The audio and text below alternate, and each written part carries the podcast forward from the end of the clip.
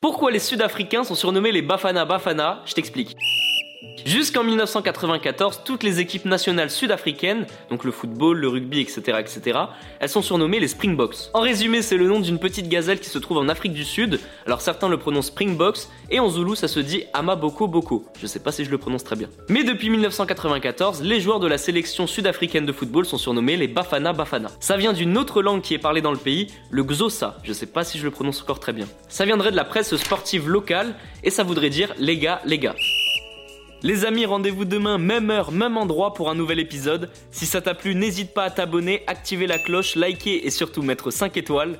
Et oui, j'allais oublier, si t'as une question, peu importe laquelle, il n'y a jamais de questions bêtes, pose-la en commentaire et j'y répondrai dans un prochain épisode. Foodcast est à retrouver sur Spotify, Deezer, Apple Podcast et toutes les autres plateformes. Je te dis à demain, ciao